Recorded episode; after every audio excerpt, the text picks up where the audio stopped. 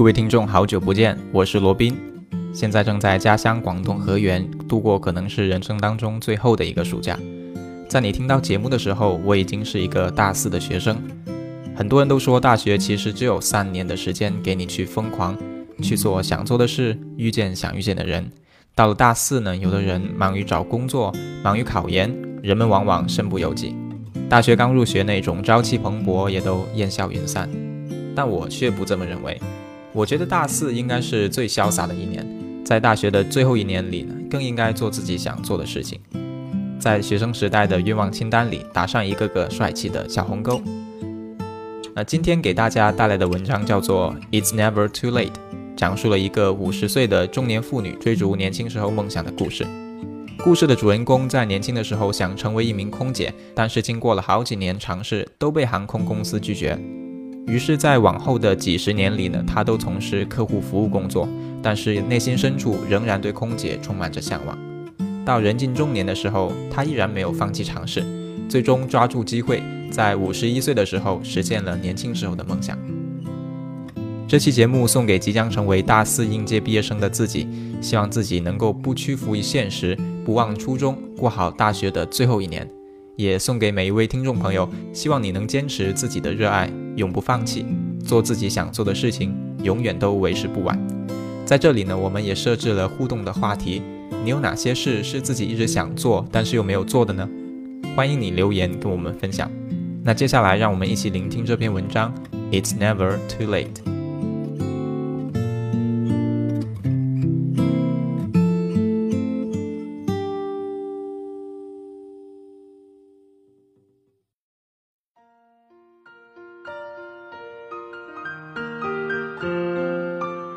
It's never too late. Who knows what the path of life will hold for us? Not even a crystal ball or a fortune teller can answer. To get through this sometimes rough road called life, I have personally found that you must have faith in your own personal strength, pursue your dreams hoping they will become your reality, and never give up. Dreams are what reality is made of. At the age of 17, like many young women, I had been mesmerized on a flight to Europe by a stewardess. She looked like a goddess to me. I couldn't take my eyes off her as she walked through the cabin performing her duties. Impeccably dressed, coiffed, and manicured. My stay in Europe was for three weeks, and all I could think about was the flight home watching another stewardess in action. At the age of 19, I was in my second year of college and not sure what my major should really be. All along, I had in the back of my mind the desire to be just like the stewardess I have observed two years prior. I decided to embark on the application process to airlines. I pursued this painstaking process for three years and back then there were no computers, no email, and all forms were obtained by hand typed letters and the snail mail service. To my surprise, I received five requests to be interviewed. I was well versed in every airline I undertook, their stewardess colors, their rules, etc. I made sure, when presenting myself at an interview, I was dressed in their colors to look as close to be one of their own. Letter after letter of rejections came to my mailbox. Year after year, I continued my pursuit until I finally realized I must lack something that prevented my acceptance. This was a devastating reality. I stopped sending out the applications and pushed my deepest desire, my passion, deep down inside me, and went on with what life was to bring me without the airlines. My future careers from the age of 21 to 50 all related to customer service. Whether I was a receptionist or in management, I always dealt with the public. During this time period, I got my three boys and later divorced. Life was hard. I was financially devastated, overwhelmed with massive responsibilities I reminded myself every morning to keep my faith in myself that I could be successful in anything I pursued. But the reality of my suppressed desire to fly was still ever present. Unfortunately, my responsibilities as a mother came first. Not what I personally wanted to fulfill for myself. My three sons were my life, and so it went on.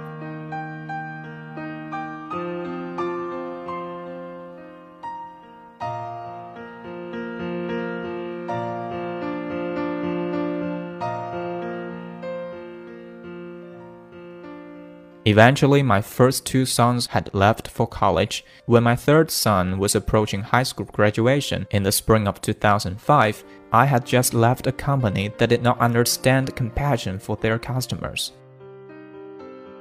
In January 2005, I watched a TV program called Airline that depicted the everyday happenings of Southwest Airlines travelers. They profiled a flight attendant, not stewardess anymore, a 50 year old widow living alone as all her children were grown and had left home. She said she loved working with people and needed to get out of the house.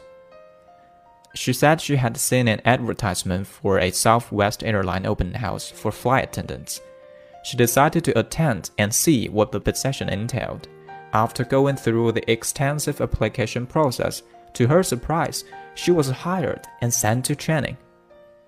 Because of her exuberance and excitement for the job, I realized that she was the same age as I was, and if she could get in, so could I.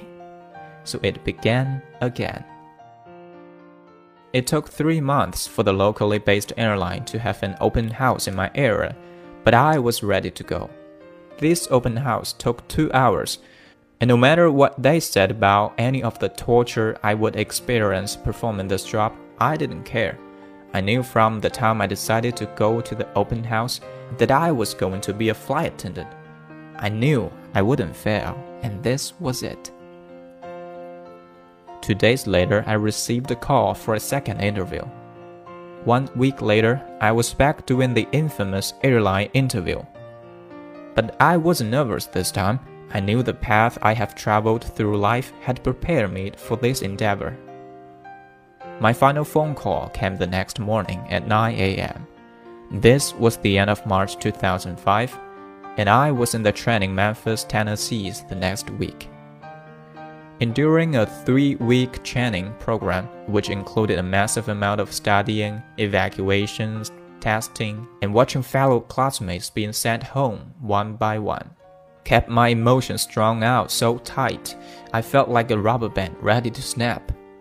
But despite all of this, a special bond was created between those who survived that torture.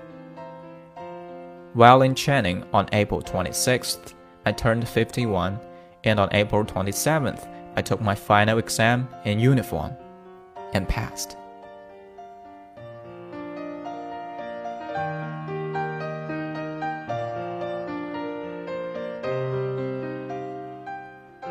Graduation was a very special event. The moment my flight wings were presented to me, all I could think about was how hard I worked for the 30 years to be able to have these wings. I realized the models I had lived by my entire life have served me well.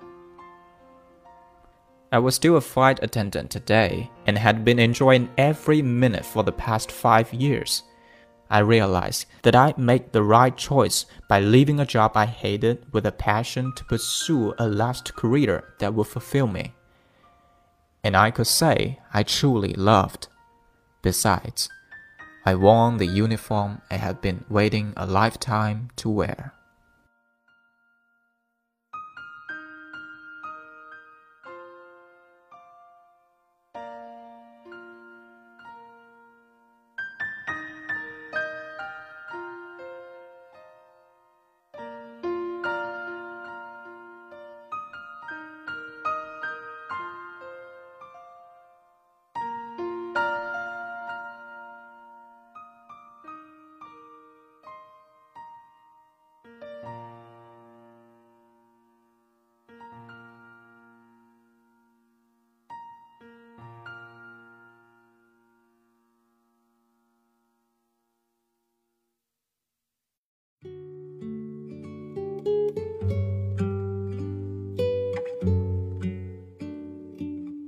我在看完这篇文章的时候，其实是挺震撼的。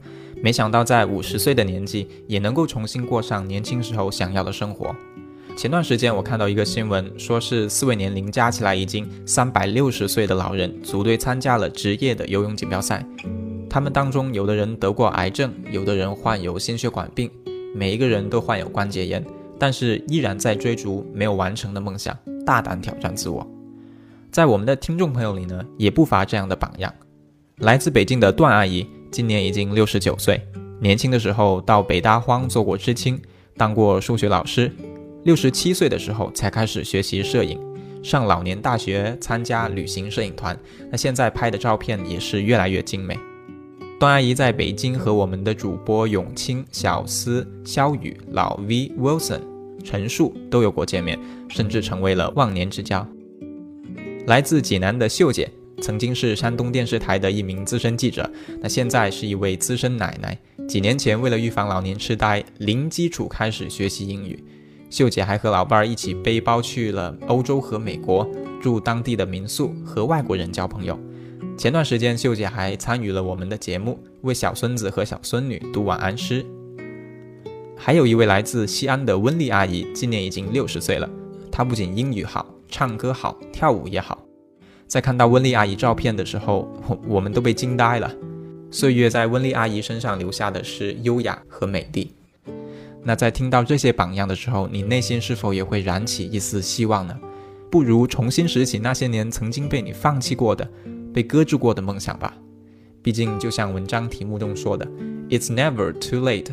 当我们重新开始制定计划、迈开步伐的时候，相信你也会遇见一个完全不一样的自己。好了，今天的节目就到这里，感谢你的收听，我是罗宾，我们下期再会。